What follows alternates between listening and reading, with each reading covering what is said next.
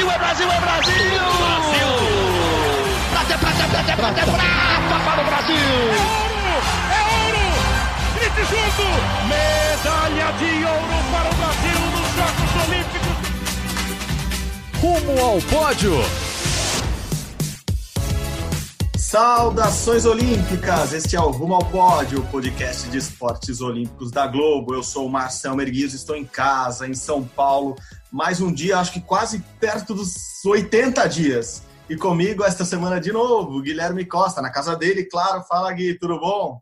Fala, Marcel. Bom dia, boa tarde, boa noite para todo mundo que está ligado no Rumo ao Pódio. Mais o Rumo ao Pódio, mais uma semana de quarentena e mais uma semana já na contagem regressiva para Tóquio 2020, né? Faltam ali 14 meses por aí, e se a Olimpíada for acontecer mesmo em julho do ano que vem, a gente já está nessa contagem.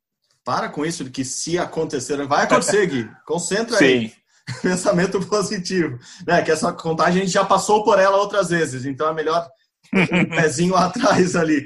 E mais uma semana com convidados mais do que especiais, convidados que a gente quer receber aqui no Rumo ao Pódio há algum tempo já, e essa semana para a gente é especial é, recebê-los. Bom, vou começar por ela primeiro, Aline Silva, vice-campeã mundial de luta. Eu vou chamar de Aline da luta, não vem com Aline do wrestling, qualquer coisa, não muda esse nome.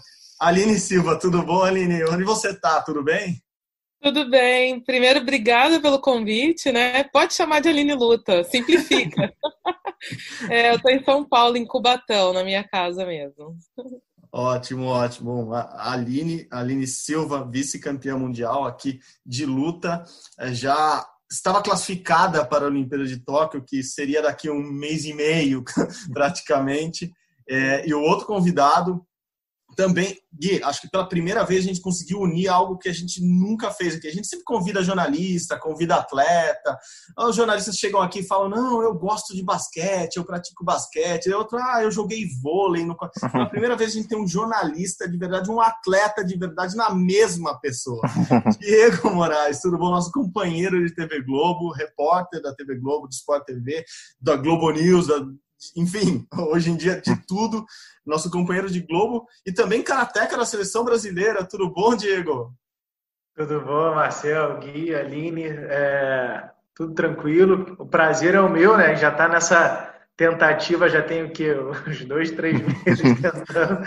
Vai, não vai, poxa, Gui, agora não dá, agora eu vou competir, agora eu tô viajando, agora eu tô não sei aonde, mas a gente conseguiu aí, né? Juntar todo mundo para conversar e trocar ideia sobre o esporte olímpico, que é muito bom. É, é difícil, né? Ter um jornalista que já foi, né? Geralmente tem, tem aquele jornalista que eu, eu fui atleta na base, não, joguei vôlei, joguei basquete, pô, queria ser jogador de futebol, mas não deu.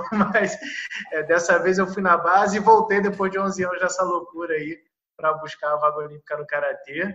Tem sido bem difícil conciliar né, as duas carreiras, e agora, então, com a, com a pandemia, com o isolamento social, como eu tenho que, como o jornalismo é um serviço essencial, né? É, eu acabei sendo deslocado aí para a Globo News, até justifica a sua introdução, né? É, esporte, é Globo News, é editoria, tudo junto. É, o que importa é a gente dar a informação e tentar ajudar as pessoas da melhor maneira possível. Exatamente. Belo trabalho, aliás. Quem, quem, quem não acompanhava o Diego já na, já no esporte, nas reportagens, seja de futebol, seja de esportes olímpicos, ou não acompanhava, ou conhecia apenas o Diego San, do Esporte Espetacular, uma série que já já está aí há, há, alguns meses é, mostrando como é a preparação do Diego para tentar essa vaga olímpica em Tóquio. Agora conhece também o Diego da Globo News, Diego Repórter. Parabéns já de cara pela, pela, pelo, pelo trabalho. A gente que, que ama esporte, vive acompanhando esporte de todas as maneiras, agora no meio da pandemia também não, não tem como não acompanhar o trabalho de vocês que estão ali na linha de frente. Parabéns adiantado. E é verdade o que você falou. Eu e o Gui já estamos há um tempo querendo te convidar lá uhum. desde da, da, da, reta final ali da classificação olímpica, assim como a Aline, porque a Aline, logo, logo que ela classificou, conseguiu a vaga para a Olimpíada, é, a gente comentou naquela semana dela participar e ela não podia por algum motivo, eu não lembro o que aconteceu ali, e eu logo entendo. na sequência, e logo na sequência veio tudo isso que a gente está passando. Assim, a gente está parado no esporte há três meses. Aliás, Aline, para começar, você foi uma das últimas atletas do Brasil, das 178, né, Gui? 178 atletas que o Brasil foi classificado para Tóquio. a Aline foi uma das últimas vagas ali. O pessoal da, das lutas, do wrestling e o pessoal do Taekwondo conquistaram as últimas, últimas vagas. Imagina como, como não foi a cabeça na Aline exatamente assim, conquistar a vaga olímpica e semanas depois não tinha competição, não tinha treino, não tinha nada. Não, a própria competição foi, é, ela foi singular porque a, a, gente competiu dois finais de semana seguidos em Ottawa. O primeiro final de semana era só o Campeonato Pan-Americano, não valia vaga ainda. No final de semana seguinte começaram os classificatórios. A greco-romana lutou primeiro, né? E aí durante os campeonatos da greco-romana a gente começou já a perceber que se falava mais sobre o coronavírus, apesar de a gente ainda sentir o clima muito normal lá em Ottawa. Né? A, o feminino lutava no sábado classificatório, greco-romana na sexta. Na sexta-feira, a gente marcou o nosso treino que estava acontecendo na área de competições. Então, a gente marcou o treino às 10 horas da manhã, enquanto acontecia o campeonato da Greco, nós iríamos treinar. E na hora de subir a escada rolante para acessar a área de treino, estava bloqueado, eles não deixavam a gente acessar, dizendo que a única condição das competições continuarem acontecendo, né, de acordo com a vigilância de lá do Canadá, a vigilância sanitária, era que não houvesse público e que restringisse ao máximo o número de atletas lá. Então a gente já ficou assim, é, é o dia anterior à competição que todo mundo deixa para fazer controle de peso. O treino é super importante para isso. A gente já estava programado, a gente ficou tudo meio chocado, né? E agora? Fomos para a academia do hotel que estava lotada, porque todo mundo que ia treinar na competição acabou indo para academia. Enfim, a gente se virou para fazer a manutenção de peso, quem podia fazer no corredor do hotel, quem podia fazer dentro do quarto, quem pôde voltou outro horário na academia, quem não tinha muito peso para tirar. E aí à noite eu fui para a sauna, eu deixei para ir para a sauna bem tarde, era umas nove e meia da noite ainda tinha bastante atleta lá, inclusive uma, uma a campeã olímpica, a Maroli, estava na sauna, uma medalhista mundial do Canadá estava na sauna, e aí elas conversando, exatamente a sensação que eu tava, elas, ah, eu tô com medo de amanhã a gente acordar e disserem pra gente, não vai ter competição.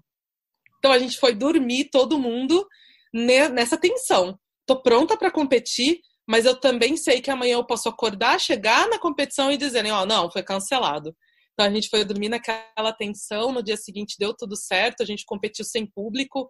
Até hoje a gente comenta que estranho, que diferente que foi, porque o som da arquibancada parece fazer parte dos torneios, das competições, né? Esses dias eu estava assistindo assim alguns campeonatos que aconteceram sem público nenhum e, e não parece a mesma coisa, assim, porque o, a gente acostuma o nosso ouvido, ele pertence àquele lugar, pertence ao evento, né? Então, foi muito diferente a gente competir sem público nenhum. Eu voltei do Canadá no dia. Cheguei no Brasil no dia 17, foi exatamente no início da quarentena no Brasil. Não tive a oportunidade de abraçar minha mãe até agora. Não Uau. a vejo desde muito antes de viajar. Não tive a oportunidade de agradecer meus parceiros de treino por toda a ajuda, de comemorar. Não pude comemorar. E aí, assim que a gente voltou para casa, que começou toda a quarentena e eu comecei uma semana depois de quarentena a ver é, é, vários comitês pressionando o, o, Comitê Olímpico Internacional a se posicionar quanto ao adiamento das Olimpíadas, começou aquele medo dentro de mim muito grande de crescer. Será que a Olimpíada pode ser cancelada? Eu não queria que ela fosse adiada, para falar a verdade, mas dentro do cenário que a gente está vivendo, não tem escolha. A vida, né, a vida e a integridade de todos vem antes de qualquer coisa. Então, hoje eu estou feliz que a gente ainda é, né, tem a esperança de que a Olimpíada aconteça, mas eu estou como guia, assim. Eu, já, eu, eu, antes eu não acreditava que ela ia ser adiada. E foi. Hoje eu não duvido que pode ser cancelada. A, a gente cansou de falar isso aqui, né, Gui? Quando a gente até no começo, acho que com todo mundo foi assim, a gente brincava que era diária, as perguntas diárias para a gente eram assim, vão cancelar a Olimpíada? Vai ter a Olimpíada? A gente tava assim, janeiro e fevereiro foi, assim, era cansativo até. Todo dia alguém perguntava pra gente, a gente brincava entre nós. Assim, Marcel, eu ainda. Falava disso. Eu ainda recebo mensagens de algumas pessoas assim, Aline, como é que você tá? Eu soube da Olimpíada, ai, Deus, coitada de você, eu calma, ela foi só adiada. Ela fala, ah, não foi cancelada ainda, não, não, eu ainda recebo mensagens assim, tá? É, não, é complicado. Só lembrando ali, ó, uma cronologia, dia 11 de março, a, a OMS declara a pandemia né, do, do, do da Covid. É, dia 17 é o dia que você fala que volta, e dia 24 de março é quando o COI, o Comitê Olímpico Internacional, anuncia o adiamento da Olimpíada. É, a Olimpíada seria a cerimônia de abertura seria 24 de julho desse ano, é adiada para 23 de julho do ano que vem. É, então é bem no meio. Né? Será que eles mantêm as vagas ou não mantêm? Foi adiado, mas eu estou mesmo classificada. E aí a Confederação Internacional de Wrestling já se posicionou de acordo com a recomendação do COI até, e eles vão manter as vagas né, já conquistadas. Pelo menos até o momento é assim que está. Só para complementar o que o Marcel estava falando, que é assim que começou toda essa, essa confusão, toda terça-feira era uma tensão para mim também, porque se você reparar que dia 17 era uma terça, 24, aí era tipo, tudo. Na verdade, eram dias.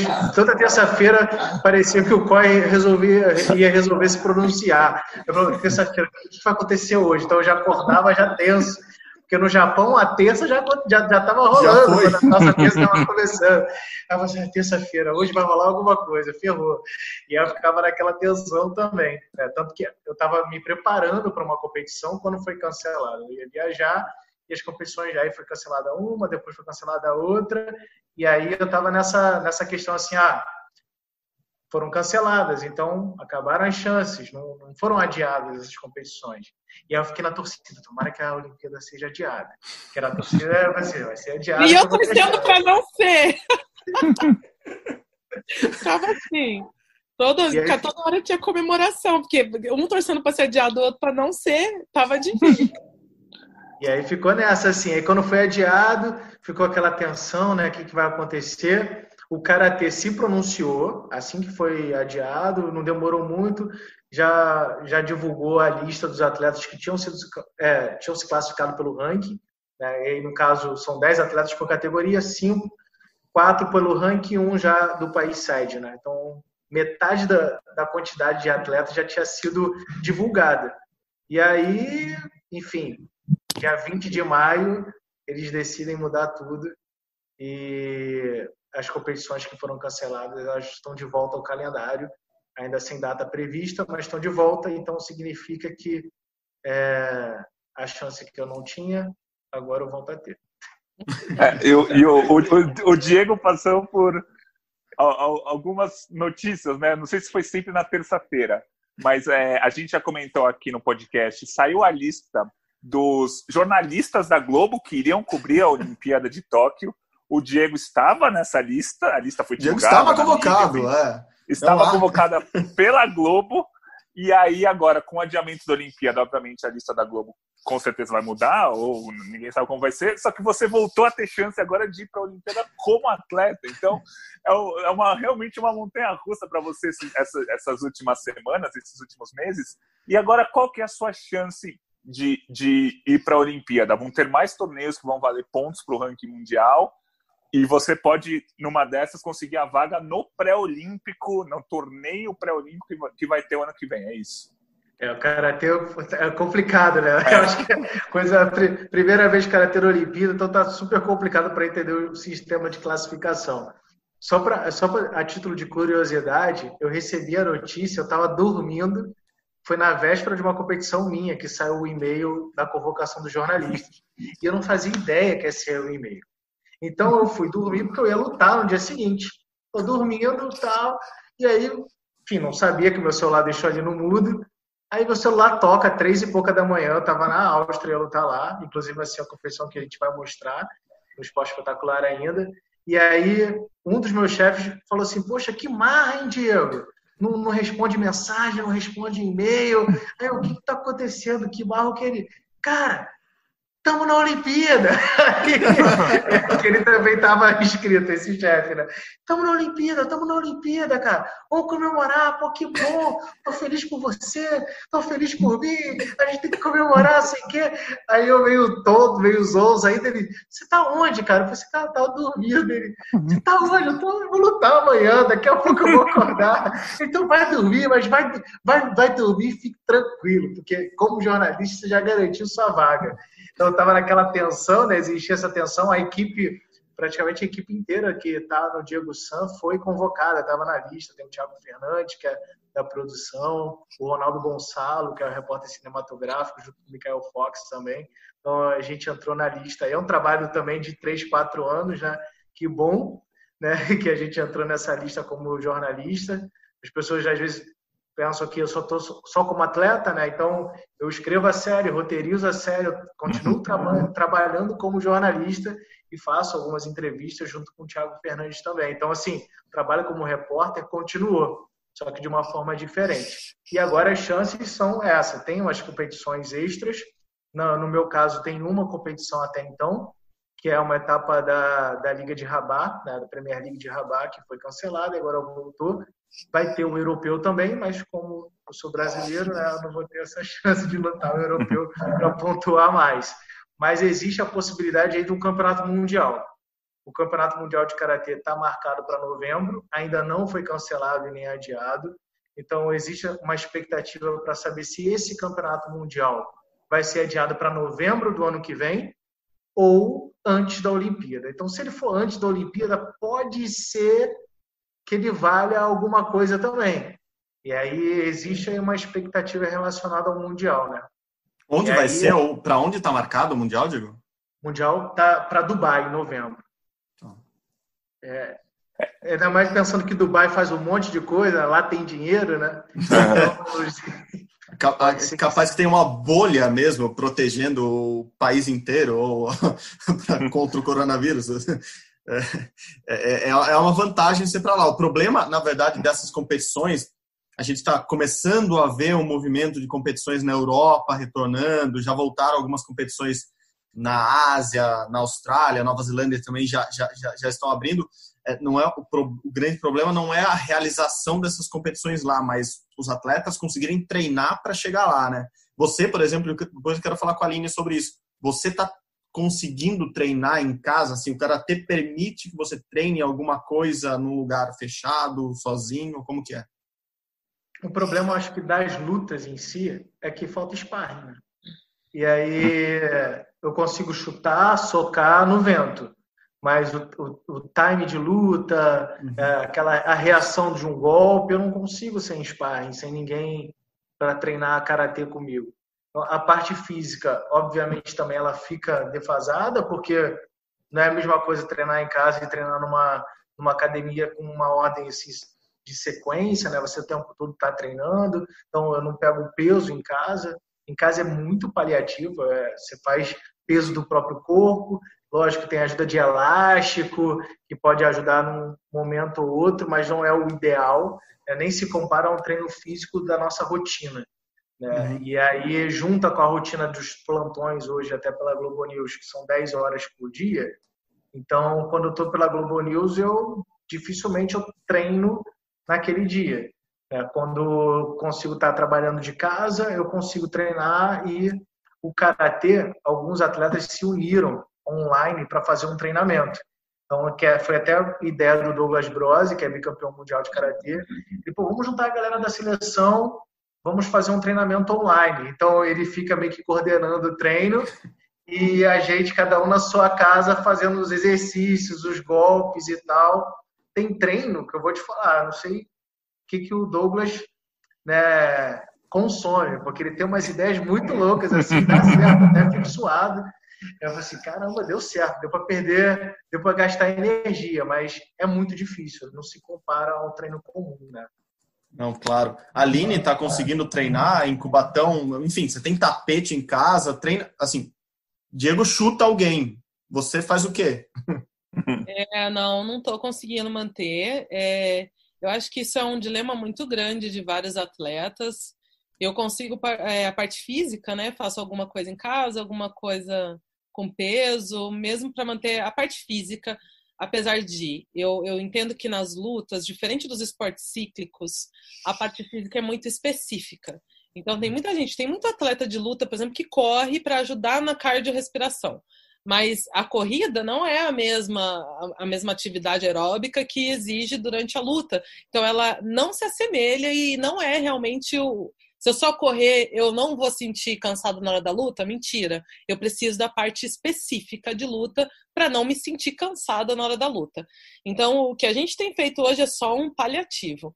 E aí, se eu cair na pilha de ficar vendo que em alguns países adversárias estão treinando e se vira, eu acho que é, é, é, pior no sentido de vou tentar me arriscar e treinar uma vez por dia com qualquer parceiro que eu possa encontrar né, de, de wrestling, assim, algum atleta de wrestling, porque eu não sei com quem que ele está tendo contato, a não ser que a gente se confinasse juntos e aí todo mundo topasse ficar o quanto tempo precisasse longe da família, que atrapalharia um outro lado, a questão mental. Nós não somos máquinas, né?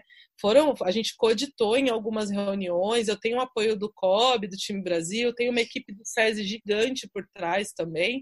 E a gente chegou a cogitar na situação de, ah, vamos confinar todo mundo para poder treinar, mas é, o custo disso é muito alto e, e, que sanidade mental nós teríamos, né? O confinamento já é duro o suficiente. Concentrações de campeonato, a gente já vê que com períodos maiores do que três semanas, os atletas já começam a ficar deprimidos. Eu fico, eu sou super ansiosa. E aí, se você não tem a cabeça no lugar para dar conta do serviço, que já não é fácil, esquece, sabe? Então, eu entrei num modo aceitar o que eu tenho para hoje. Hoje eu não consigo treinar wrestling do jeito que eu treino. A intensidade do meu treino não chega a 10% em casa do que é no dia a dia normal. Porém, eu acho que o prejuízo causado aos esportes de combate vai ser muito menor do que de esportes cíclicos, como atletismo, natação, onde a, a, questão física, cada centésimo conta muito. No esporte de combate, o de luta, por exemplo, agarrado, é muito contundente, tem muita lesão. Todo dia eu tenho alguma pancadinha que vai somando em várias dores e que vão me atrapalhando durante o treino. Eu estou usando esse momento de confinamento para manter minha parte física e recuperar tudo e quanto é dor que eu posso ter para quando eu puder voltar a lutar, eu volto zerada. Outra coisa, outro fator que é importantíssimo nos esportes de combate é a experiência do atleta. O amadurecimento conta muito na tomada de decisão que você tem centésimos de minuto para tomar.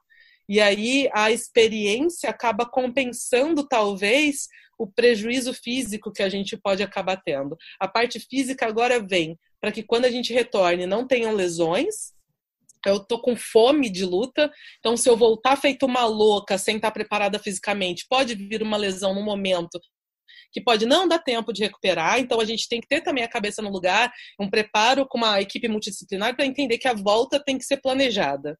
É, e, e, cuidar da parte física o máximo que eu puder, porque eu, eu tô com mais de 20 anos competindo lutas, né? Eu não vou desaprender tudo que eu sei mas eu preciso cuidar para que minha parte física é, regrida o mínimo possível, né? E isso está sendo um desafio. Bom, é isso. Falamos de coisas importantíssimas, Jogos Olímpicos, pandemia, é, o treinamento de vocês, como, como tá e, e, como vocês estão vislumbrando o futuro, mas é, nessa semana, e por isso eu comecei até o podcast dessa semana falando que, que era uma semana especial com convidados especiais, porque eu acho que o, o, o lugar de fala aqui é, é, muito de vocês dois, são dois atletas profissionais que eu já admiro também por esse posicionamento que vocês têm em relação ao, ao racismo, ao preconceito e a tudo que a gente está vendo. Essa semana a gente, semana passada a gente viu o, a morte do, do, do George Floyd nos Estados Unidos, negro de 46 anos asfixiado por um policial branco, filmado e tudo que resultou isso, né? Uh, uh, as manifestações nos Estados Unidos, quem quem acompanhou minimamente internet, TV, é, consegue consegue ter noção do tamanho que que isso virou nos Estados Unidos, quase 100 cidades com protestos. É, ainda hoje. A gente está gravando na segunda-feira, 1 de junho. É, antes disso, também aqui no Brasil, a gente viu a morte do João Pedro no Rio de Janeiro, um garoto de 14 anos em casa, morto também por uma operação policial desastrada. É, desastrada, para dizer, usar a melhor das palavras aqui, né? É, mas enfim, vocês, como eu disse, vocês se posicionam, o que eu acho muito bom, porque vocês são atletas, personalidade, jornalista, é, influentes também e que, que dão a cara nesses assuntos. Aline, é, tem, tem inclusive um, um, projeto legal que, que é em outro ramo, né, que é o Empodera, que é mais ligado às mulheres em Cubatão, mas gostaria de ouvir vocês primeiro, como, como vocês viram tudo isso e que tipo de, de reação que a gente tem que ter agora, né? Eu acho que eu, eu sou muito a favor desse posicionamento, não basta não ser racista, né? Tem que ser antirracista, acho que é o máximo que me cabe nesse momento como jornalista branco privilegiado no meio de tudo isso. Aline, como, como você viu isso e a palavra é tua. É, isso, é, na verdade, eu acho que é uma questão assim que tem vindo um pouco mais à tona em mídias pela aclamação pública, na verdade, por causa das manifestações, porque se não fosse pela força das pessoas se posicionando e se manifestando e obrigando outros, né, num, efeito dominó, a se posicionar também. Se não fosse por isso, eu não acredito que a mídia daria a devida atenção a esses eventos, que não são novidades na nossa sociedade, isso é muito triste. É, só que eu acho que eu ainda fico incomodada, profundamente incomodada, com o quão raso as discussões têm sido quão parciais as matérias têm sido, apresentando os fatos e sempre evitando falar sobre o problema em si. A estrutura racista do mundo, não é no Brasil, do mundo, sabe, de boa parte do mundo. Uma estrutura que herdamos da nossa história e somos todos cúmplices responsáveis, uma vez que não estamos fazendo a nossa parte para mudar essa história não me incomoda, não me posiciono, não luto contra, eu sou conivente com toda essa opressão. Sabe? Ah, eu nasci branco, privilegiado, nunca fiz mal a nenhum negro, né? Eu tive toda a minha herança, toda a minha boa educação que me colocou onde eu tô hoje, mas eu tive que me esforçar, com certeza. Mas se você não faz nada para acabar com essa opressão, você é parte do problema, você é parte dela também. Então me incomoda a mídia hoje se posicionar quanto ao racismo muitas vezes parcialmente, falando dos fatos, sem falar com quão complexo e profundo é o problema.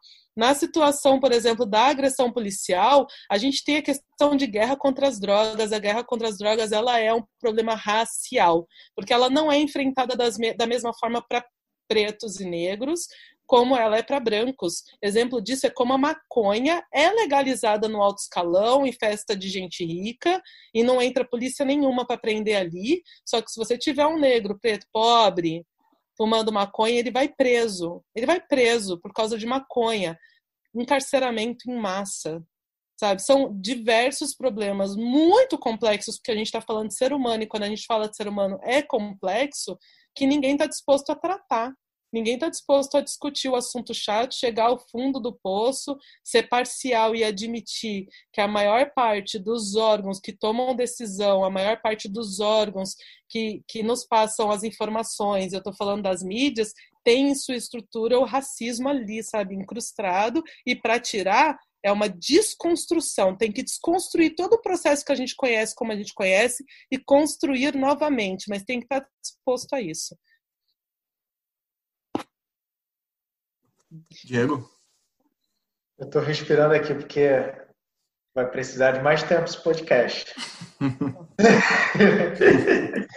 é, eu concordo com o que a Aline falou, até para dar um exemplo sobre a questão da, das drogas. Né? Ontem estava tendo uma, uma manifestação aqui no Rio de Janeiro e um policial apontou um fuzil para um garoto que estava desarmado, a manifestação pacífica, ele estava desarmado, mas segundo o policial ele estava fumando maconha. E aí ele apontou um fuzil para esse garoto. E esse garoto foi preso. É, não vai ter essa batida realmente na, na, na, Zona Sul quando a gente vai falar do, do cara privilegiado. Então, realmente, isso é uma coisa que a gente fica ligado. Em relação à estrutura é, e a mídia, como ela trata, a mídia é um retrato do que acontece na sociedade. É, a gente trabalha e a gente vê em vários setores de comunicação, a maioria é branca mesmo. Quem está na, na, chefia é majoritariamente brancos. Então, hoje a gente tem, há um ano, se não me engano, na redação do Rio de Janeiro, é, tem um chefe, um dos chefes é negro, que é o Ricardo Jaco, o chefe do Globo Esporte do Rio de Janeiro.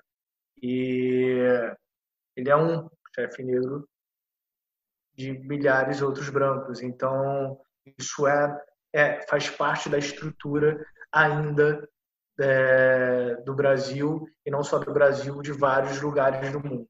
Eu acho que uma das principais diferenças do Brasil para os Estados Unidos é que nos Estados Unidos o movimento sem, o movimento negro ele sempre falou e aí a união nos Estados Unidos dos negros para em relação à fala já vem de muito antes. É, o brasileiro a gente ainda está se adaptando, ainda está é, construindo ainda esse formato, a forma de pensar. E o agente que eu estou falando nesse momento é o negro, porque no Brasil, é, população pobre, a maioria da população pobre é negra. Então, os negros no Brasil, eles não tiveram acesso à educação como os negros nos Estados Unidos têm um pouco mais de acesso. Se eu sou um negão nos Estados Unidos e luto bem karatê, eu consigo uma bolsa na universidade. Mas se eu sou um negão no Brasil e luto bem karatê, meu parceiro, tchau e benção. Você não vai fazer faculdade. Então, assim, o acesso à educação nos Estados Unidos é mais fácil do que o acesso à educação no Brasil. Então, é, a gente está adotando aí no discurso, a gente está se juntando ainda com o discurso para brigar mais forte e ser cada vez mais presente nos setores que a gente não ocupa. E aí é, a gente vai para um outro ponto. Uma coisa é a gente falar sobre diversidade. A diversidade realmente é muito bom, mas a diversidade é uma coisa na, na fala e é outra coisa na prática. Então, se a gente vai falar de diversidade e vai apontar a diversidade realmente como uma forma de evolução da sociedade, vamos fazer na prática. Então, não adianta eu chegar num setor que tem poucos negros e falar bem assim, poxa, que bom que você está aqui, hein, Diego? Um negão, até que enfim um negão aqui. Parabéns. Mas fica aí. Se você quiser falar e se manifestar, é outra história. Você vai querer ocupar espaço e crescer e ascender socialmente ou profissionalmente, isso é outra história. Porque você vai estar aqui já. Então, se contente em estar aqui. Então, esse é um reflexo que muita gente não consegue ainda entender no Brasil. Por que, que os atletas não falam? Não se posicionam? Sabe? Os atletas, obviamente, eles têm medo de acontecer igual aconteceu com o Colin sabe, de falar, se manifestar lá nos Estados Unidos, que eles estão ainda eles estão avançados em relação a gente, em relação ao discurso. Lá aconteceu de um negro ficar desempregado até agora, o Colin não tem emprego. Então imagina o que pode acontecer com, com, atletas brasileiros que ainda sem base, sem estudo, porque eles eu sou jogador de futebol, por exemplo, eu, eu foco na, na bola. Cara, eu vou pensar em estudar, sei lá, é a minha forma de ganhar dinheiro e ser alguém na minha vida. Então, assim, se eu parar de jogar bola, como é que eu, que eu vou me sustentar, sustentar minha família, sair da pobreza? Então, é muito complicado eu chegar e apontar o dedo para esse atleta que não se posiciona, porque eu, como negro, sei que é difícil se posicionar. Eu comecei a falar mais abertamente tem uns 3, 4 anos, sabe? Antes, eu, eu aguentava calado. Tinha que aguentar é, piadinhas racistas em tudo que é lugar que eu ia. Então, até o momento de eu chegar e poder falar, ó, isso não é mais piada, ou isso nunca tinha que ser falado, eu tinha que ter coragem para falar. E aí, quando você tem coragem para falar, você tem que ter um apoio atrás. E esse apoio que está atrás de você não é o negro, porque não tem outro negro contigo naquele ambiente. É o branco. Então, por isso é importante o branco vir junto nessa luta. Porque se eu não tiver nenhum branco na redação, se eu não tenho você, Marcelo, não tenho o Gui, falando aqui comigo e pedindo para eu falar, ferrou, eu não vou ter esse espaço. E é isso que a sociedade precisa entender. Nos Estados Unidos, o paredão branco na manifestação e atrás os negros. Aqui, poucos vão, os negros poucos vão, porque tem medo, óbvio que tem medo. E branco fala de casa é um absurdo. Então, é importante nessa luta a gente tentar, a gente tentar entender o porquê que o atleta brasileiro ainda não fala e quando fala, ele já se aposentou, porque já corre esse risco. E porque a gente tem exemplos aí, o Vinícius Júnior é um jogador em ascensão, novo, Real Madrid, uma das maiores transações de futebol brasileiro. Esse garoto ele não tem nenhum patrocinador brasileiro. Ele tem três, quatro patrocínios que não são do Brasil. Esse garoto se posicionar ontem, como ele se posicionou com uma foto, já foi, ó, que bom que ele se posicionou. Mas é muito difícil, porque quando ele foi alvo de racismo, ele foi criticado, a família dele foi alvo. Ele entrou e foi criticado, porque ele estava denunciando o racista que falou com ele e a família. Então ele, ele virou vítima da parada. Então, como que ele vai se posicionar? Existe esse medo, sim, dos atletas, e eu entendo esse medo, mas é importante que esse atleta tenha apoio, igual os clubes hoje postaram lá, vários clubes do Brasil postaram, estamos juntos, estamos juntos, mas esse estamos juntos não pode ser apenas um discurso. Quando o atleta da Bahia, do Atlético Paranaense, do Corinthians, como o Gabriel se manifestou, quando eles chegarem e falarem, esses caras não podem ficar à margem depois do treino. Esse cara não pode ficar na reserva porque falou demais, sabe? Esse apoio esses atletas têm que ter. E isso a gente ainda não tem. A gente ainda não tem. Não, perfeito, perfeito. É, você citou o caso do, do, do, Colin Kaepernick, que é atleta negro do, do, futebol americano nos Estados Unidos, que se ajoelhou ano passado no, na execução do hino americano. Até outros atletas acompanharam depois em outros eventos, mas acabou que sobrou para ele, né? Ele não conseguiu mais time. É, inclusive, é, é, muito disso que você vem falando. É, ele foi criticado pelo Donald Trump, presidente dos Estados Unidos. Assim, muita gente com, com, com, com poder é, criticou a atitude dele falando que isso atrapalhava o esporte. Enfim, é, é, essa discussão é muito, muito mais ampla, como, como a Aline falou, tem que cavocar o fundo do poço para achar onde é o problema mesmo, para começar a desenterrar coisas que comecem a realmente resolver um problema que a gente está falando de pandemia aqui, a gente está falando de um problema que está há séculos, a gente está falando de problema secular, assim, é, é, é absurdo mesmo. Diga, Aline. E aí, um homem branco querendo né, é, dar opinião no lugar de fala do atleta negro, ele não tinha nada que falar daquele lugar de fala, porque ele não sabe se colocar lá ele não faz ideia do que é estar no lugar daquele atleta, daquele ser humano. Só que isso acontece quando a gente tem em todos os poderes de tomada de decisão, em todas as nossas confederações nacionais, internacionais, governos do estado, do município, federal, com homens brancos tomando decisões por toda a população de homens, mulheres, brancos, pretos e pardos sabe? Ano passado o Diego levantou é, um, uma, uma, questão sobre as, os presidentes de, de federação, de confederações do esporte no Brasil. E a gente fez uma pesquisa rápida, né? Não tinha nenhum negro e uma mulher, não foi isso? Exato, 34 aí, homens e uma mulher que é da ginástica. Pois é. Então, que tipo de suporte a gente espera vir de cima para um atleta negro quando não se tem ninguém defendendo os interesses dele lá. Porque a gente defende a imparcialidade de toda pessoa que está na gestão de qualquer empresa, de qualquer órgão, mas é impossível tirar o seu cérebro, as suas experiências, as suas vontades em tudo que você faz na sua vida. Portanto, toda tomada de decisão feita por um ser humano vai ter uma experiência, uma sensação, uma vontade por trás se a gente não tem representantes que entendam pelo que nós passamos na tomada de decisão, se a gente não tem, eu, Aline, não tenho uma mulher né, afro-bege, uma mulher sarará, pardo, eu odeio pardo, no meu lugar tomando decisão no, no governo, como é que eu espero que as decisões caibam a mim, sirvam a mim? Não vai servir. E aí, se eu coloco uma mulher que me representa lá, pode faltar um negro esportista que defende, que representa o outro.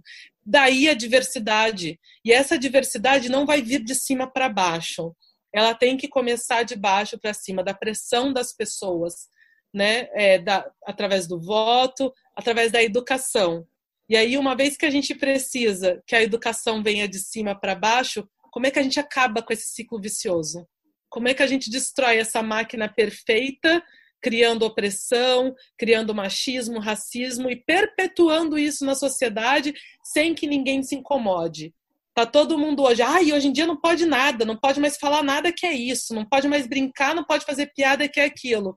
Isso é só o primeiro passo para a gente deixar de perpetuar e passar de geração em geração ideias racistas que a gente aprendeu desde sempre, né? E, e, e é tão natural, acontece tão natural que se a gente não se educar, não se desconstruir, a gente não vence nunca. Então, não é porque uma pessoa está tendo uma atitude racista que eu quero apontar o dedo, né, e, e, julgar. Eu acho que hoje a lei tem que servir, é, ela tem que ser mais, eu acho que ela tem que ser mais, é, acho que ela tem que ser regulamentada e ela tem que ser aplicada de uma forma mais eficiente. A lei de racismo hoje não é aplicada eficientemente, ela não é levada a sério porque não tem uma regulamentação que a faça funcionar e não mostra para as pessoas a importância e a gravidade disso. Muitos negros até infelizmente se posicionando, né, de uma forma duvidosa. E é triste ver isso, mas é compreensível. Né? Não nos foi dada educação para isso. E aí a gente fala de, de leis, né? É, e aí não dá para dizer que é só no Brasil que a coisa não funciona. Você vê nos Estados Unidos a pressão que foi para o cara ser preso. O cara que matou o Floyd ser preso demorou uma semana para o cara ser preso. Até agora a gente não descobriu quem matou os jovens aqui no Rio de Janeiro. Não foi só o João Pedro, foi João Vitor. No sábado foi no, no Morro do Borel que, que morreu o Matheus. Então, assim, cada hora, são, cada, se eu não me engano, são cada 23 minutos morre um negro no Brasil. Então, é, é muito negro morrendo, né? né? De agora. Então, o que, que a gente vai fazer para isso melhorar? A gente tem que realmente, a gente realmente precisa de ajuda dos brancos. Porque sozinho os negros não vão conseguir avançar. Porque toda hora, se eu estou brigando sozinho, eu vou chegar num, num momento que eu vou olhar assim, eu, tô, eu preciso de mais um passo. Quem que vai me ajudar? Não tem ninguém mais aqui para me ajudar. Eu preciso de um cara assim para me puxar. E aí sim eu vou puxando os outros. Durante muito tempo a gente, é, eu durante muito tempo eu fiquei numa redação no meu trabalho que isso aí era eu e o Jacom. Agora tem 10, sabe? É, espero que em breve tenham mais. Só que eu estou falando de 10, 15 de, de centenas, né? Então ainda é pouco. Mas a gente está evoluindo, só que é preciso dar voz a essas pessoas e não dar voz, não apenas dar voz, mas ouvi-los também. Então, eu preciso ser ouvido e a partir do momento que eu estou sendo ouvido, vamos colocar em prática. Aconteceu tal coisa. Diego, você concorda? Porque as decisões continuam sendo tomadas sem passar por mim, sem passar por outros negros, e vamos falar de racismo. Ah, tem algum negro aqui na redação? Vamos ouvi-lo? Poxa, Diego, estou pensando em fazer. Marcel, você chega para mim e fala: Diego, estou pensando em fazer uma matéria sobre racismo. E aí eu pô, queria falar contigo. O que, que você acha? Pode me ajudar? Eu não necessariamente preciso fazer a matéria, mas com certeza vou te dar um, um panorama e uma ideia de como você pode conduzir de acordo com o seu pensamento. Porque é, você pode ter uma ideia que talvez, Diego, não imaginava isso. Sim. E aí você constrói a matéria a partir daí. Quando eu vou fazer matéria sobre. Eu já fiz algumas matérias, às vezes eu escrevo alguma coisa sobre homossexualismo, eu pergunto para os meus amigos homossexuais. Por mais que eu, que eu, que eu leia, por mais que eu veja, é, acompanhe, eu não, é muito difícil falar e ter todas as perguntas que o homossexual faria. Então eu vou lá e pergunto, cara, você acha, você acha que eu estou falando certo? Você acha que é por aí? E é isso, assim, falta a gente querer ouvir o próximo para falar sobre o próximo. Como é que eu vou falar do Marcel sem ouvir o Marcel? Como é que eu vou falar sobre o Gui sem ouvir o Gui? Como é que eu vou falar sobre a Aline sem ouvir a Aline? Tem que ouvir. Desculpa, se não tem preto, liga. Alguém vai conhecer um preto para falar e para debater e para falar sobre isso. Falta também representatividade para falar com um historiador negro, político negro, é, economista negro. A gente pensa em personagens, a gente vê os telejornais são brancos, são brancos na reportagem, são brancos na ancoragem, são brancos como personagens dessas matérias. E a gente vê negro como atleta. O atleta que não se posiciona. O atleta que. E aí a gente critica. O que, que a gente. Esse cara não fala nada. Vamos entender esse atleta, o porquê dele. Né? E é, eu acho que está faltando um pouco mais disso, a gente pensar como é, formadores de opinião e escrevendo matéria, isso vale para mim agora não como atleta, mas como jornalista, é, quando a gente for fazer uma matéria, e aí não estou falando sobre racismo, a gente vai falar sobre crise no futebol, crise econômica no futebol, crise econômica na Olimpíada. Será que tem algum negro que possa falar sobre economia? Bom, esse cara vai lá e vai falar e vai representar. É isso que a gente tem que começar a, a mudar essa bolha, mudar a bolha das pessoas que a gente já convive.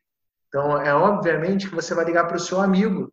Você estudou com aquele amigo, você mora, é o seu vizinho que é economista, você vai ligar. Mas, poxa, será que eu vou estar ajudando sempre assim? Vamos pensar numa outra visão. Acho que é por aí que a gente também pode começar a raciocinar, e aí como mídia, né?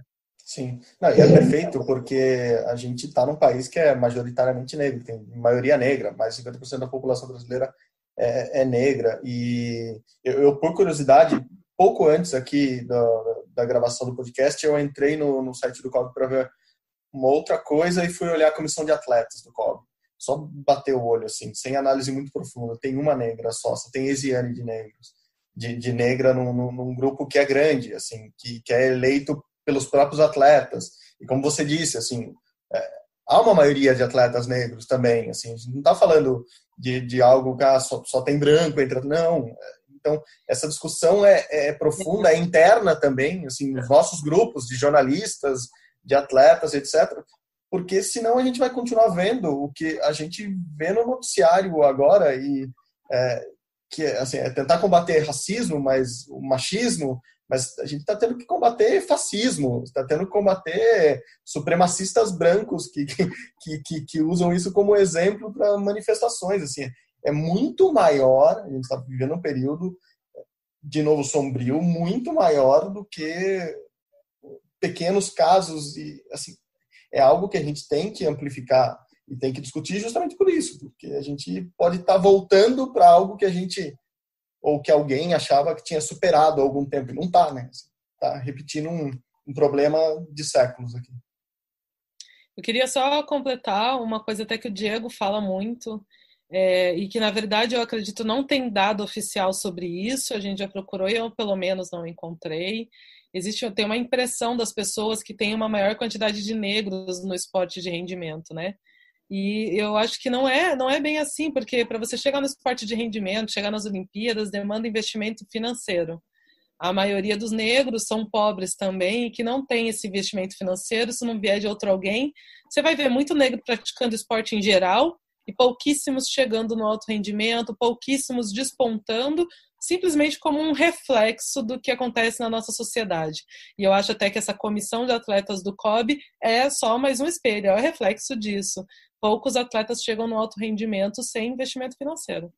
É, eu acho que até para complementar, assim, o, a gente fala muito, né, que tem por conta dos projetos sociais que no Brasil eles bombam, mas realmente, quando a gente vai pensar no alto rendimento, no karatê, na seleção brasileira, se não me engano, são cinco negros de 24 atletas, e o, um dos principais atletas da seleção brasileira neste momento, ele virou motoboy, né? Agora, durante que é o Adam Ramos.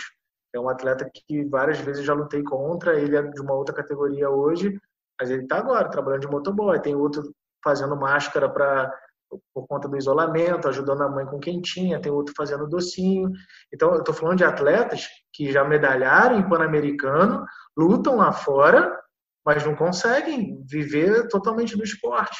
E aí a gente vai falar pô, quantos atletas vão conseguir brigar por uma vaga olímpica, tendo que correr um circuito mundial que é caro, viagens para a Europa, você gasta 6, 7 mil reais.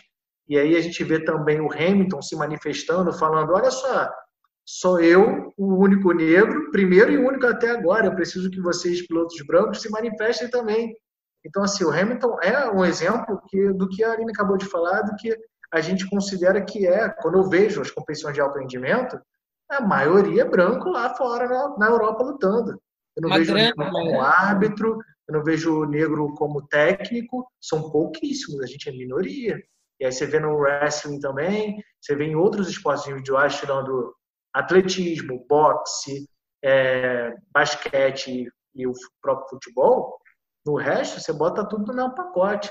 Um dia eu falei do, do tênis das irmãs Williams, Talvez a gente tenha aí 10 atletas negros é, bem-sucedidos no tênis, no top 100. O que, que é isso num top 100? É, você vê a Serena, agora tem, é, que eu esqueci o nome, agora me fugiu, é, que estava até na manifestação, uma atleta do tênis também que é negra, negra barra japonesa. A Naomi Osaka. E, isso. E aí são poucos, são poucos, entre os melhores. Se você bota, um, bota assim, você vê 10, 15, gente, isso não tem que ser exemplo. Então, é isso que a gente tem que começar para pensar. No, os atletas no alto, no alto escalão, também a maioria é branca. Sim, e daí acontece o que, que vocês falaram. É, esses caras chegam no poder das federações e depois das confederações, e daí o ciclo, a roda continua girando ali e, e nada muda, né? Nada muda, apesar da gente saber que tem que mudar apesar da gente saber como é a gente, sabe? a gente esperar que isso mude, mude em muito breve, assim, por favor, né? Assim, é... Gui, tudo bom? Quer fazer uma última pergunta para a gente fechar aqui? Porque é, é o que o Diego falou, se deixar, a gente faz aqui seis horas de podcast. Depois vocês não vão ter que editar aí, ó. O problema é de vocês. Diga, fala, Gui. Não, então, é maravilhoso tudo que foi falado, assim, pra gente é, é uma aula tudo isso. E eu queria falar com a Aline, porque a Aline tem uma outra luta, né? Além de ser negra, ela é mulher, uma mulher num esporte no que é o wrestling, que é um esporte machista. O wrestling acontece na Olimpíada desde 1896, as mulheres entraram em 2004, demorou 108 anos para elas conseguirem participar de uma Olimpíada. Uma das modalidades do wrestling, que é greco-romana, não é olímpica, não tem disputa de campeonato mundial pela federação. Então, assim, é, são 18 medalhas entregues numa Olimpíada na luta olímpica, 12 para homens e 6 para mulheres. Então, é um esporte muito machista. É, por exemplo, a categoria de peso, a categoria máxima de peso, se não me engano, está em 76 quilos no feminino para os homens é 130. Então, o que, que é? Uma mulher de 80, 85, 88 não pode lutar, é, ela é proibida de lutar, porque a categoria máxima é 76 quilos. Então, é um esporte. Então, você sofre com isso também, né, Aline? Você é uma mulher num lugar onde a mulher não é bem vista, pelo que parece, né? não é benquista, na verdade. Eu acho que a gente empurrou, do mesmo jeito que a gente está tentando fazer assim, né, com o, a questão dos negros, é para as mulheres. A gente está levando a força, né, é, colocando a força no nosso lugar, de, nosso direito de ocupar os espaços, né? A mulher não é vista como o, espaço dela no esporte, ela não é incentivada desde a infância. Né? Eu acho um absurdo aqueles brinquedos que se dá para a menina de dar vassoura, dar o fogãozinho e dar a bola para o moleque, entendeu? Eu acho é, absurdo e você, eu quero te agradecer por você ter falado tudo que me indigna no meu esporte. Infelizmente, muitos atletas, dirigentes e pessoas envolvidas diretamente com esporte e rendimento são alienados, vivem dentro de uma bolha, onde toda vez que eu tento discutir sobre esses assuntos ou que eu exponho minha visão no meio em que eu vivo, é, é motivo de chacota, é piada, do tipo, ah, mulher não pode lutar greco-romana, imagina, vai ficar estéreo. Essa brincadeira do estéreo, ela é, por exemplo, fundamentada numa lei que durante, durante 40 anos proibiu mulheres de praticar esportes no Brasil. Ou seja, se você fosse vista na rua jogando futebol, você podia ir para a cadeia. Né? O, a greco-romana, hoje, eu acho um absurdo ser aceito nas Olimpíadas, onde tem todo aquele olimpismo, aquelas regras bonitas de igualdade, inclusão, escritas que não são seguidas, onde se permite uma modalidade não permitir mulheres competindo. E não é só em mundiais, não se pratica no mundo greco-romana feminina. Tá? E aí eu tenho que defender ainda que eu acredito que o meu esporte é machista e as pessoas do meu esporte não veem assim. Muitas meninas e mulheres talvez nem parem para se incomodar com isso. E daí é um problema, as pessoas não querem se incomodar, assim como o racismo. As pessoas não querem se incomodar muitas vezes muitos negros que já estão lutando para sobreviver, pensando em 10 mil problemas, em como eu vou fazer minha renda, como é que eu vou é, fazer faculdade, estudar, e aí se ele tiver ainda que parar e lidar com problemas raciais, enxergar tudo aquilo, passar a prestar atenção e sentir na pele, porque uma vez que você entende aquela situação como racista ou machista, você vai prestar atenção, você vai perceber ela acontecendo a todo momento ao seu redor e vai te doer duas vezes. Eu e o Diego em casa, às vezes a gente conversa em dias onde a gente está mais angustiado, em dias onde a gente sofre mais, que a gente, por um momento, deseja que nós não estivéssemos nesse caminho de desconstrução e construção. A gente deseja por um momento que a gente não soubesse tudo que a gente tem aprendido sobre as minorias, porque dói o tempo todo na sociedade. Dói. Dói eu conversar com vários atletas alienados que acham que ser atleta é ganhar medalha. E desculpa, mas a função do esporte não é essa. Sua medalha não vale nada se você não usar ela aliada à educação, para dar força à educação, para dar força a outros jovens. Não serve de nada. Tô vendo que o nosso é, tempo está acabando. Só complementar. Ih, o tempo está acabando. Eu vou falar rápido só para complementar. Antes. Porque ela falou minoria, né? Que acho que é uma coisa que é normal a gente falar minoria, minoria, minoria, minoria. E aí já vai no, no, no embalo minoria, que na verdade é maioria e aí a gente tem que fazer valer essa maioria em algum momento Muito e a gente tem que dar acesso às pessoas à, à educação, à importância da educação para a gente conseguir vencer esse esse racismo e esse machismo também na sociedade. Então, é, é, muito esse final de semana eu mal dormi direito. É, ontem, anteontem a gente estava conversando e eu estava agitado, tudo estava acontecendo e aí eu fico louco porque eu vejo racismo realmente em várias coisas. E eu fico, calma, isso não é racismo, calma. Não, isso não é. Não, puxa, mas isso é. Então é realmente difícil de você conseguir administrar tudo isso. Bom, Diego, é isso. A, a, a discussão é importante e, como vocês falaram, é profunda. Não dá para não vai ser o tempo do podcast que vai limitar a gente de tentar ser o mais amplo possível para tentar amplificar um pouco isso aqui, assim, pra, pra, é, não acaba no podcast, óbvio, não acaba nas nossas reportagens, não acaba nas discussões da Aline com companheiros de trabalho ou, ou, ou outros atletas, assim, é algo que a gente tem que tem que levar para a vida, assim, tem que tem que ser antirracista no dia a dia, tem que ser antifascista no dia a dia, antimachista no dia a dia. É, eu acho que é, se, se, tem um recado que a gente pode dar, resumindo tudo isso, é, é, é, que as pessoas precisam ter esse tipo de atitude. Se elas não têm, é porque tem algo que ainda sufoca elas, né? que, que não deixa que elas, que elas, que elas tenham. E, e eu acho que você foi muito bem no, no, no, na sua fala quando você disse que uh, os atletas não se manifestam. E eu estou ouvindo muito isso esses dias de novo, porque nos Estados Unidos muitos atletas, inclusive indo para a rua e se manifestando.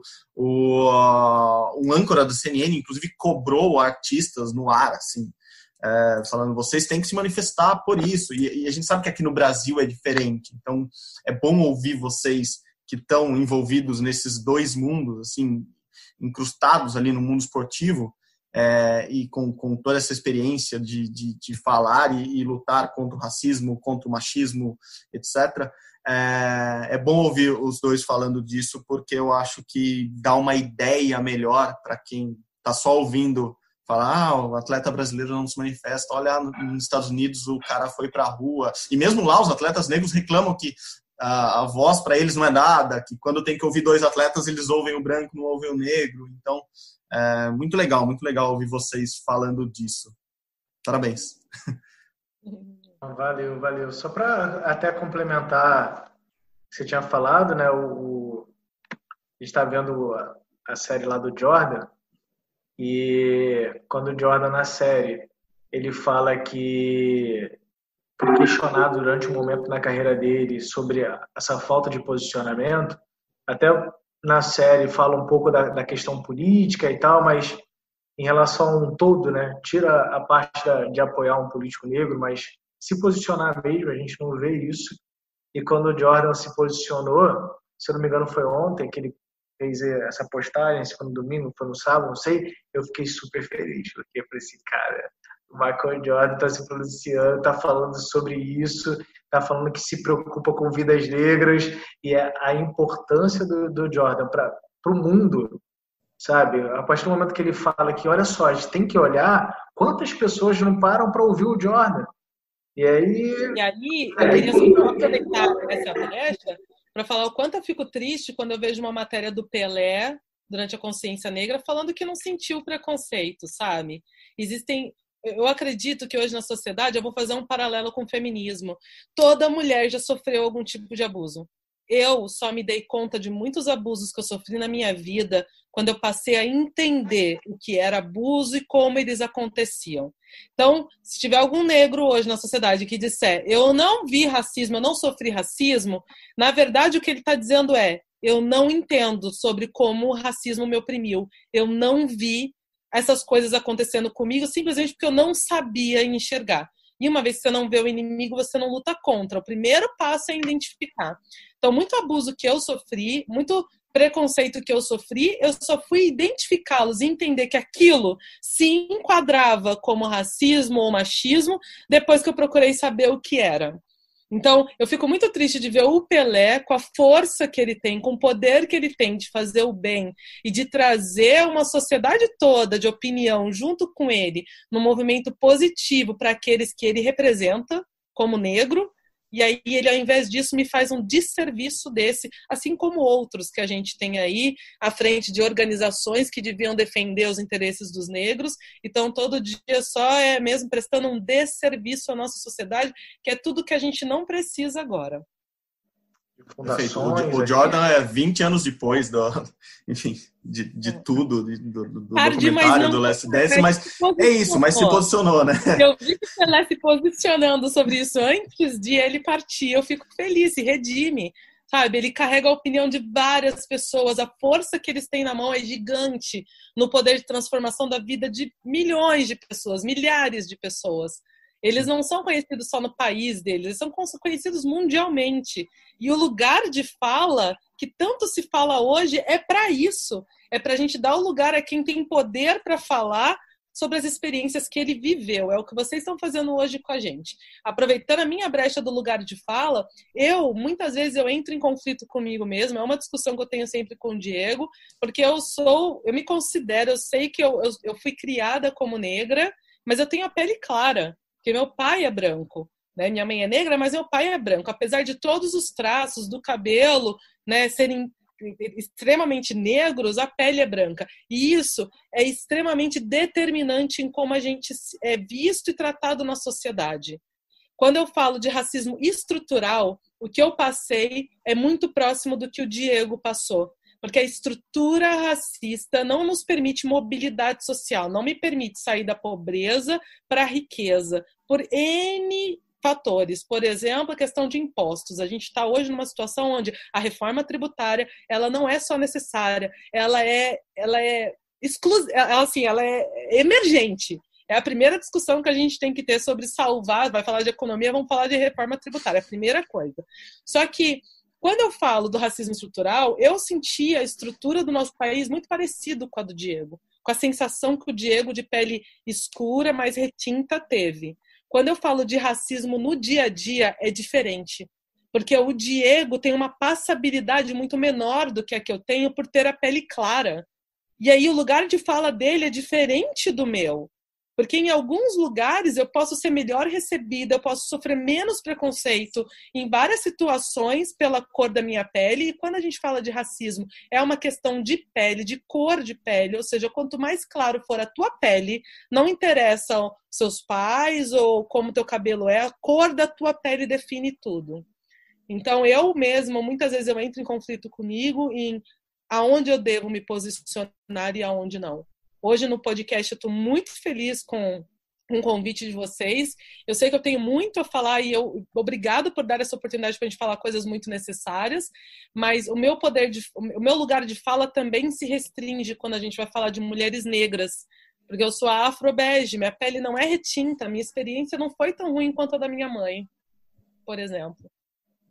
É, só vou deixar um, um exemplo de uma experiência pessoal que eu tive na relação do, posicionamento e do peso que é quando a pessoa consegue entender essa questão do racismo.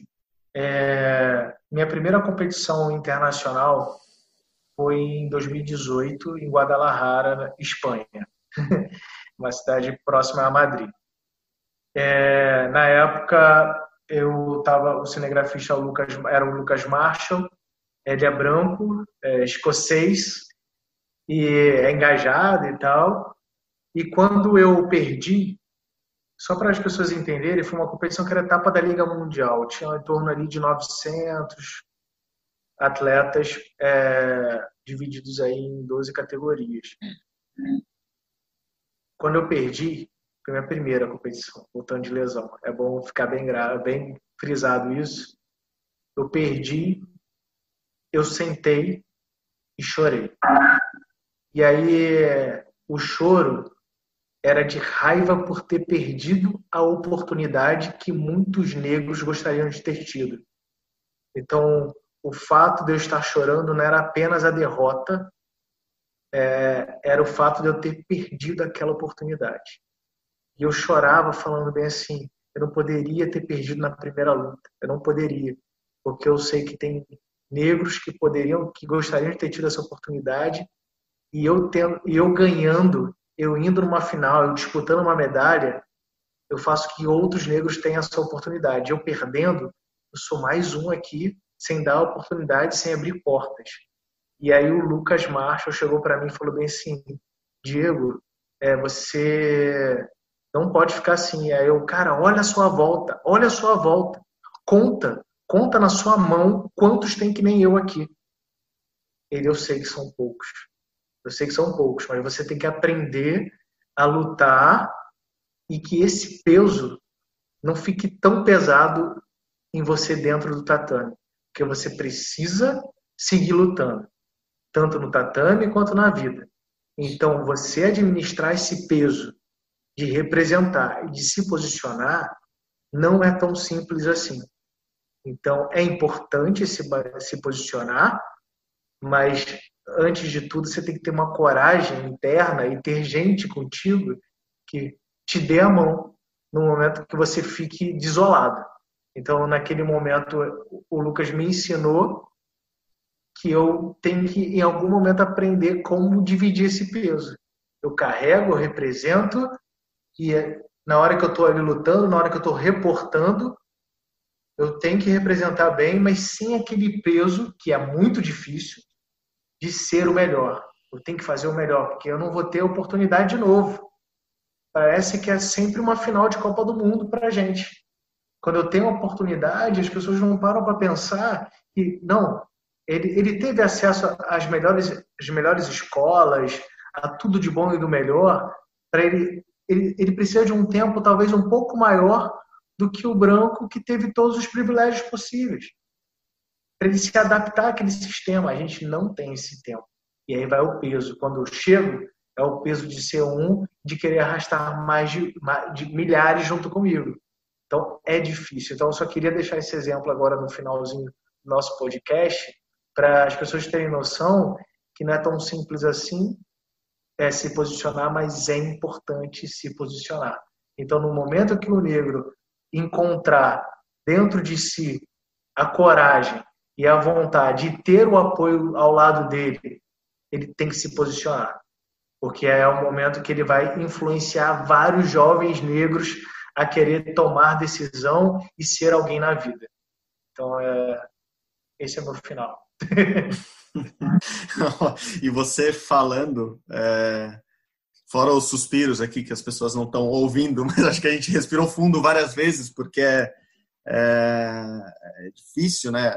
A gente confrontar a realidade é sempre complicado, mas é, é, é muito do que eu, eu ouço de muitas mulheres que trabalham ou trabalharam comigo do a história do eu tenho que ser melhor que todo mundo, eu tenho que ganhar sempre, porque se eu não fizer melhor que os outros, que os homens no caso, eu não vou ser reconhecida e o primeiro escorregão que eu tiver, você falou, a primeira derrota, vão jogar na minha cara que eu, talvez não fosse aquele o meu lugar. Então, é, é, importante porque no final das contas o preconceito é tem essas relações, né? Assim, contra negros, contra mulheres, contra homossexuais, enfim, é sempre isso, ter que provar e ter que ter a coragem de aguentar esse peso todo dia e sempre tentar amanhecer de novo na luta, né? Assim, vocês que são lutadores também no, no, nos tapetes, nos tatames, nos ringues, enfim, é, é uma luta diária também. Então, importante compartilhar essa luta com mais pessoas, para as pessoas também entenderem que a luta delas não é uma luta solitária. Acho que é, é um recado importante também deixar aqui. Obrigado, viu, Diego? Obrigado mesmo pela participação. Enfim, gravamos. Enfim, gravamos. Numa semana. Ó, guardamos para um momento especial, um momento duro, é. difícil, mas um momento importante também para a gente falar até um pouco mais de do que só só a, a luta ali com, pela, pelo, pelo pódio, como é, como é o nome do nosso podcast. Assim, o, o rumo ao pódio, às vezes, a Aline foi brilhante no exemplo, não é só isso, né? Assim, chegar lá é só o final de um, de um caminho enorme e às vezes não chegar lá também é tão importante quanto. Então, obrigado, valeu mesmo. Nos encontramos por aí, tomara que em breve, pessoalmente, não só pelas mídias digitais, sociais, enfim, consigamos trabalhar junto aqui. Deixo já meu apelo para os nossos chefes que estão escutando. Nunca trabalhei com o Diego. Pô, vamos aí, vamos produzir junto, vamos reportar junto. Obrigado, viu, Diego? Obrigado mesmo. E bom trabalho. Eu sei que o trabalho é, é duro, tanto agora na Globo News quanto no Sport TV e na Globo. É, siga forte aí, firme, que teu trabalho é muito importante também para trazer notícias para gente. Valeu, Marcel. Valeu, Gui. valeu, Aline. É pela primeira vez a gente junto, né, participando Opa, de um podcast. tá vendo? Foi, foi, foi, to, foi inédito para todo mundo. então, prazerzaço. Tomara que a gente volte aí a se encontrar realmente e produzir junto também, né? Nunca Sim. produzi junto contigo, o Gui eu já conheço pessoalmente, mas você não, não conhecia. Então, prazer também, né? Falar prazer. Prazer. Então, vamos para a próxima aí. Vamos ver que Deus reserva pra gente. Boa. Aline, obrigado de novo, obrigado de novo. Eu, eu, sou novo na TV Globo ainda também, é por isso, assim, eu conheço a Aline de tempos, meu tempo de, de jornalista impressa, essa coisa que nem existe mais. Tô brincando, existe, meus colegas impressos que me perdoem. Eu vou falar aqui Diego, não ficar com ciúmes, mas sempre que eu pensava em algum repórter para me ajudar, com alguma polêmica, com alguma coisa que eu não merecia, vou mandar mensagem pro Marcelo que ele vai me ajudar. Vantagens é, do jornalismo impresso da Folha de São Paulo. É, obrigada. Eu quero deixar aqui um convite a todo espectador que gostou do assunto, que acha que a gente merece mais desse espaço de fala, não só para nós dois, para vários várias pessoas que tem na fila e mais importantes até, né, do que eu nesse assunto, vamos forçar mais, sabe? Se não vem de cima para baixo, vamos pedir mais disso, vamos pedir que seja mais falado, que seja olhado com maior complexidade esses assuntos e que as matérias sejam menos rasas, né? Tem um monte de gente que se dá o trabalho de ir lá comentar foto de amigo porque posou bonito, mas vamos fazer comentário, deixa comentário pro post, deixa comentários, né, na, na nos Globoplay da vida, pedindo mais desse tipo de, de, de abordagem, pedindo mais, vamos fazer a, força desse lado de cá, ela ainda não é reconhecida, as próprias as pessoas não entendem a força que a população tem, né? E aí é uma utopia pensar que toda uma população pode sim forçar né, uma decisão, uma mudança numa sociedade, num comportamento. É uma utopia porque hoje a gente não vê muito acontecendo constantemente. Mas quando a gente vê as manifestações do jeito que está acontecendo em plena pandemia, a gente entende que se não dão a atenção devida para o problema, a gente força com que essa atenção aconteça. Então eu coloco cada um de nós como responsáveis por aquilo que a gente consome. Todo mundo reclama de só ver futebol na televisão, então não assiste. Não assiste, deixa cair a, a audiência até que coisas que não vão, né, que são mais relevantes e que a gente gostaria de ver estejam na mídia. E se você continuar assistindo, então não reclama, não seja hipócrita de sair na rua replicando que todo mundo fala em conversinha de fila de ponto de ônibus de ah, o Brasil só apoia futebol, mas você também assiste o futebol quando está aparecendo. Então não assiste. Sabe, assume a responsabilidade porque nós, como consumidores de mídia e de produtos, temos esse poder sim tudo isso é dito que ele é feito para nos servir. Acaba sendo o contrário. A gente se serve daquilo que está à disposição. E pode ser diferente. A gente pode ditar aquilo que a gente quer consumir, desde que a gente reconheça a força e o poder que cada um de nós tem, sabe? Eu quero apelar para essa consciência aí de cada um. Ótimo, ótimo, ótimo. Pô, e fico feliz de saber que eu reuni vocês dois pela primeira vez numa reportagem, num podcast, ou em qualquer coisa do tipo. Que ótimo, que ótimo. Tá chegando o dia dos namorados aí, vocês já podem começar. É, Dia dos namorados é, é difícil, dia do- dos namorados em plena pandemia, no meio da quarentena, não é a coisa mais fácil do mundo, eu sei. Mas, ó, É. pelo menos aqui es- estão unidos e, e, e para um bem comum melhor, que vai ajudar muito mais gente, um- outros namorados por aí também. Feliz Dia dos Namorados antecipado para vocês. Obrigado. Continuem na luta no esporte e fora dele. Gui, obrigado de novo. Mais um podcast para listas. Estamos quase completando o ano. Daqui a pouquinho, já estamos em junho. Ah, prestes a completar um ano de podcast. Que legal. Exatamente, sempre um prazer fazer o podcast com vocês.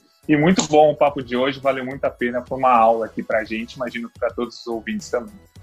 Ótimo, ótimo. Obrigada. Então compartilhem tudo isso que vocês ouviram aqui nas redes sociais. Quem quiser ouvir nosso podcast Rumo ao Pódio está lá no Google Podcast, está no Apple Podcast ou globesport.com/barra podcasts. Toda semana estamos lá.